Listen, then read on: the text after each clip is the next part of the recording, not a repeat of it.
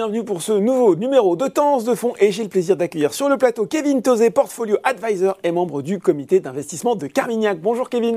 Bonjour Laurent.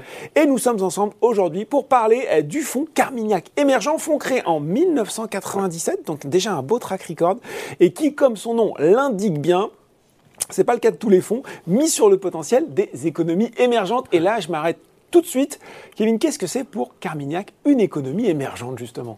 Alors, c'est vrai que pendant euh, longtemps, hein, une Mm. économie émergente, elle a été définie par, euh, on va dire, euh, son niveau de richesse, qui était mesuré par le PIB par, par habitant. Alors ça, ça date. hein, C'est un peu old fashion. Exactement. Euh, aujourd'hui, on va plutôt regarder d'autres indicateurs, parce que cet indicateur-là, hein, il- on a aujourd'hui des économies dites émergentes. Ouais. Je pense à Singapour, au Qatar, qui ont des niveaux Oui, de richesse de PIB par Ouais. habitant, voilà, Ouais. qui, sont, qui sont plutôt parmi les mieux disants des pays Mm. euh, dits développés. Ce qu'on regarde, nous, chez Carmignac, c'est plutôt euh, des niveaux de croissance économique et des Mm. taux de croissance économique. Euh, et ça, c'est important, notamment quand on gère un portefeuille action. Pourquoi? Bien parce que, hein, toute chose égale par ailleurs, euh, le PIB, la croissance du PIB nominal, elle se retrouve dans la croissance euh, des, euh, des résultats. Donc, ça donne un univers qui est quand même très large. hein, euh, voilà, ça couvre à peu près... euh, 6,5 milliards de la population euh, mondiale, à peu Mhm. près 40% de la richesse mondiale, hein, en la mesurant par le, par le, par, par le PIB. Mhm. Et donc, euh, c'est un univers d'investissement qui est euh, très, euh, très large, Euh, beaucoup de valeur. hein, c'est, Mhm. euh, voilà, on l'a dit, un effet richesse qui est important. C'est une part très importante des marchés de capitaux mondiaux également. Alors, il y a les taux de croissance, mais il y a aussi des risques qui sont attachés à ce Ouais. potentiel de croissance qui est important. Euh, c'est des économies qui ont tendance à avoir une dynamique, on va dire, plutôt euh, régionale. Oui. Euh, ça peut être des marchés qui peuvent être plus volatiles, plus sujets, on va dire, aux externalités, aux flux de, aux flux de capitaux. Mais ça, euh, ça se gère, et notamment quand on est un gérant euh, actif comme nous le sommes chez Carmignac. Bon, ça se gère. Euh, justement, il y a quand même une, une grande histoire, Kevin, sur, sur les marchés émergents. Ça a été la grande histoire en termes d'investissement dans le début des années 2000. On en a beaucoup parlé, ça marchait très bien. Il y a eu une crise. Et puis, il faut être honnête, ça fait plusieurs années qu'on nous annonce le grand retour des émergents. Et puis, ça se passe pas vraiment. Est-ce que cette fois, c'est différent? Quelles sont les raisons d'y croire? Alors, euh, à court terme, on traverse un environnement qui Oui, est quand c'est même, compliqué pour tout le monde, on va difficile. dire. Exactement. Mm. Et pour les économies développées, et pour Et les pour les économies émergentes, et sur l'ensemble euh, des marchés financiers. Pourquoi? Bah, Parce qu'il y a quand même des incertitudes sur Mm. euh, la croissance, des incertitudes sur le rythme de normalisation. Le euh, resserrement monétaire. hein, Exactement. euh, le rythme de normalisation euh, monétaire. Alors, quand on regarde euh, ce qui se passe, c'est-à-dire que là où euh, bien nous, euh, Européens, ou euh, dans les économies dites, développ- dites développées, on est en train de mettre un tour de vis, hein, Mm. euh, moins de stimulus budgétaire, moins de stimulus monétaire, eh bien, on a des économies, notamment des grands moteurs euh, de l'économie mondiale, mais des économies émergentes, et notamment la Chine, qui ont tendance à mettre en place des politiques plus contracycliques. hein. et c'est ce qu'on voit euh, depuis le début de cette année, c'est qu'on a eh bien la Chine qui est en train de De stimuler son économie. son Exactement. économie, ouais. Et ça, c'est vrai sur euh, sa politique monétaire, hein, plutôt une tendance à avoir baissé les taux euh, cette année, Mm. et puis qui fait davantage et qui accélère sur ses mesures de, de relance euh, budgétaire également. Et ça, c'est des choses qu'on a déjà vues par le passé, hein, euh, en 2013, euh, en 2016 euh, notamment. Alors, il y a d'autres économies émergentes qui se portent bien, Mm. et notamment celles qui sont exportatrices de matières premières. Oui. On comprend bien dans le Ouais. contexte actuel où il y a quand même un renchérissement du prix de ces, ces matières premières, qu'elles soient liées à l'énergie, mais aussi à la transition énergétique. Mm. Et d'ailleurs, c'est un facteur qui me semble assez intéressant, c'est qu'on a aujourd'hui une vraie complémentarité dans ces économies émergentes. Mhm. C'est-à-dire la Chine qui est, on va dire, qui vit sa vie, hein, qui Mhm. est euh, un bloc euh, autonome, voire une classe d'actifs euh, à part À entière. seule, ouais. Exactement. On a des économies manufacturières qui elles vont plutôt voilà, produire et exporter Mhm. eh bien, euh, des biens euh, manufacturiers, Mhm. et puis des économies exportatrices de, de matières premières. Et donc on comprend bien que quand on construit un portefeuille, même dans un environnement où on a peu de visibilité, eh bien C'est intéressant d'avoir cette, cette Exactement, ces différents ouais. blocs-là, ils sont particulièrement utiles. Ouais.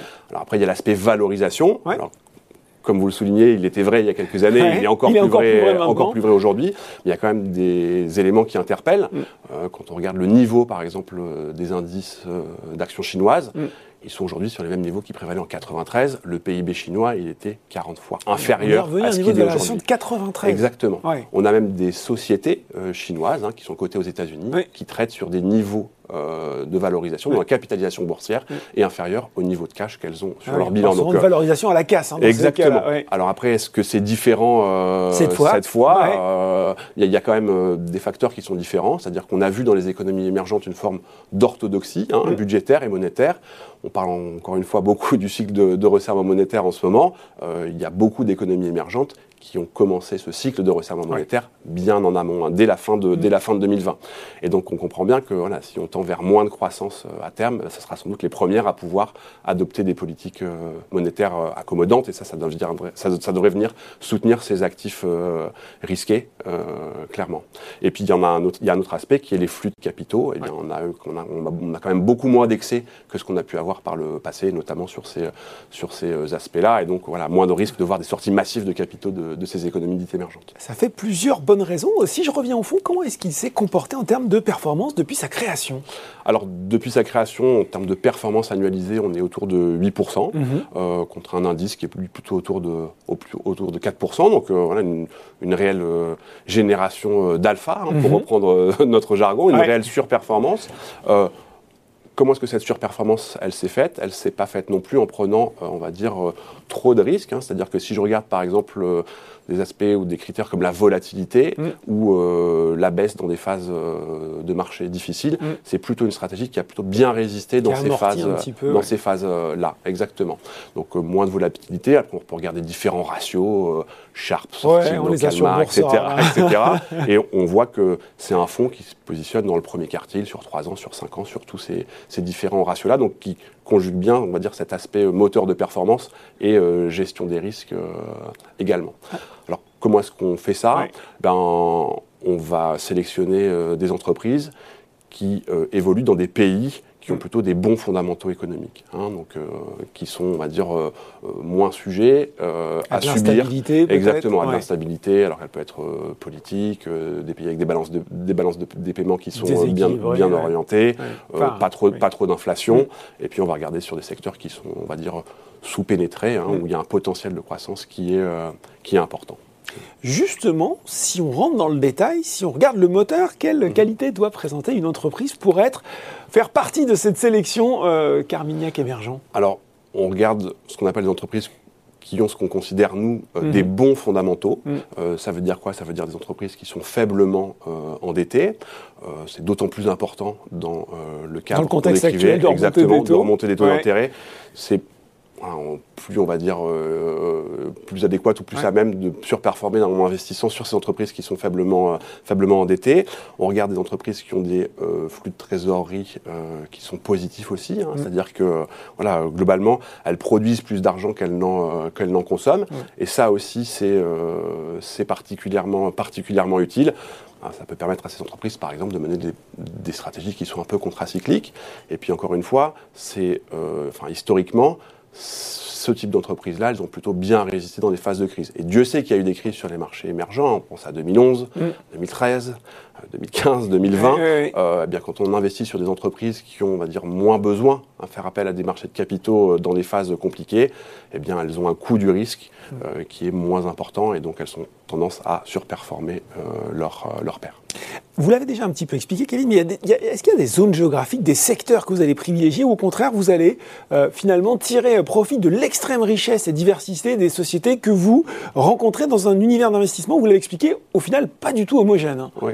Alors euh, oui, c'est-à-dire qu'en termes de zone géographique, euh, où est-ce qu'on va euh, aujourd'hui Oui. se concentrer, où est-ce qu'on va euh, aller investir Plutôt en Asie Mhm. et plutôt en Chine, hein, pour les raisons que j'exprimais Ouais. euh, précédemment, c'est-à-dire euh, ces mesures de, de relance, hein, cette approche un peu con- contracyclique hein, dans, ce, dans ce dosage macroéconomique. Euh, ça tombe bien parce que la Chine, c'est aussi le deuxième euh, plus important euh, marché d'action euh, au monde, donc il y a beaucoup de choses à, beaucoup de choses à, à y faire. ouais. On peut y combiner voilà, euh, et des sociétés qui donnent beaucoup de visibilité, hein, parce qu'elles ont le, le soutien, par exemple, eh bien, des autorités Mm. chinoises ou sur Mm. des plans de développement pluri- pluriannuels. On a aussi des sociétés qui sont très faiblement valorisées. On en a, on en a parlé notamment ces sociétés euh, cotées, au- cotées aux États-Unis. Euh, on va également investir en Amérique latine. Euh, pourquoi? Eh Bien pour toute cette dynamique notamment liées à eh bien, cette appréciation du prix des matières mm. premières. Hein, et là aussi, ça va aider certaines de ces économies et certaines, certains secteurs et certaines valeurs au sein de, ces économies, de ces économies-là. En Europe, on va un peu moins y investir aujourd'hui, mm. parce que voilà, il y a des marchés qui sont quand même déjà relativement chèrement euh, valorisé. Et puis euh, voilà, il y a en Afrique euh, également un petit peu moins aujourd'hui, en tout cas sur la partie, sur la partie action. On peut avoir quelques exemples rapidement de ces sociétés peut-être? Oui, bien sûr. Alors en termes de secteur, je le disais, ce qu'on va essayer de faire, c'est d'aller investir sur des segments, des secteurs qui sont à être sous-pénétrés. Mhm. Hein. Et ça, c'est important. pourquoi? Parce que ça veut dire qu'on a un taux de croissance qui est encore plus, plus fort. Plus, fort, exactement. Et donc on, va regarder par exemple eh bien, une thématique comme la bancarisation de mhm. certaines, économies, euh, certaines économies émergentes. Et on voit quand on fait voilà, des ratios sur, euh, voilà, par exemple, le, taux des prêts par rapport à euh, la taille d'une économie, eh bien, on voit que certaines économies émergentes ont encore un grand chemin à faire, un grand chemin à parcourir pour voilà, se retrouver au niveau de certains de leurs pairs hein, émergents ou certaines économies, euh, certaines économies développées. Et donc ça, on va investir, euh, bah, par exemple, en Amérique latine, sur le secteur, euh, sur le secteur bancaire notamment. on peut penser à d'autres tendances de long mhm. terme, mhm. comme le commerce en ligne, par exemple. Hein, là aussi, bien, en Amérique latine, on a des taux de pénétration du commerce en ligne qui est bien inférieur on va dire, aux mieux disants euh, mondiaux qui se situent plutôt, euh, plutôt, plutôt en Asie. Et donc là, on trouve euh, des valeurs, des leaders voilà, des, paiements en ligne, du commerce en ligne en, Amérique, en Amérique latine. Donc ça, c'est sur ce qui est propre à la sphère émergente, mais on a aussi dans le monde émergent des leaders mondiaux. Hein, on peut penser par exemple les entreprises comme euh, Samsung, euh, mhm. comme euh, LG Chem par exemple, qui sont des leaders mondiaux sur tout ce qui est lié à la mémoire par exemple, aux, batteries pour le véhicule, le véhicule électrique, avec voilà, à peu près 25% par exemple des, parts de marché mondiales sur ce segment-là. Et donc on comprend bien voilà, le, dynamisme dont, dont, peuvent bénéficier ce, type de valeurs sur des thématiques d'aussi long terme comme celui par exemple du véhicule, du véhicule électrique. Quand je vous écoute, Kevin, je me dis, sans vouloir opposer d'ailleurs les, forcément les deux styles de gestion, je me dis que c'est quand même vraiment un sujet, les émergents, plutôt à confier à un gérant qui a une gestion passive de type mhm. ETF, justement pour aller chercher ces différentes opportunités là où elles se trouvent. Oui, tout, enfin, tout à fait, parce que justement, on, a un univers qui est extrêmement hétérogène, euh, avec des euh, dynamiques qui leur sont propres, hein, certaines plus exposées au cycle mondial, mm. certaines plus exposées à voilà, une, spécificité locale. Hein. Encore une fois, on pense, on pense à, la Chine, voilà, sur des thématiques comme euh, le vieillissement de la population mm. chinoise, par exemple.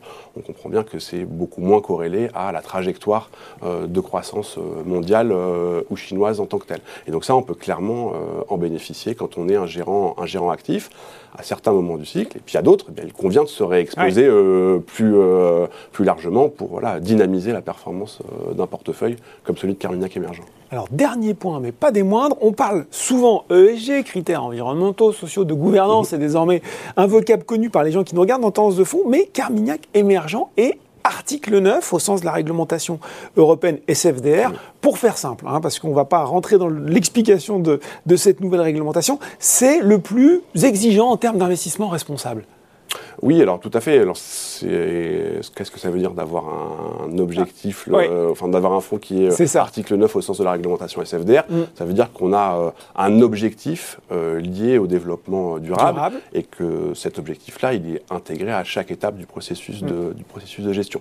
Donc concrètement, qu'est-ce que ça veut dire pour mm. voilà, un porteur du fonds Carmignac émergent? Ça veut dire que typiquement, on investit à minima 50% euh, du portefeuille dans des entreprises dont à minima 50% des revenus eh bien, sont liés à ces objectifs de, euh, développement, durable. Euh, ça veut aussi dire, par exemple, en hein. termes d'empreinte carbone, eh ben, on a une empreinte carbone qui est de un tiers celle de, des indices, qui soient des marchés émergents dans leur ensemble ou des, même des marchés émergents à faible, à faible carbone. Et eh bien voilà, le potentiel de croissance des économies émergentes est accessible grâce à ce fonds. Et ce fonds, je le rappelle, c'est Carmignac Émergent. Merci Kevin pour cette présentation. Merci Laurent. Tendance de fond, c'est fini pour aujourd'hui. On se retrouve très bientôt pour un nouveau numéro.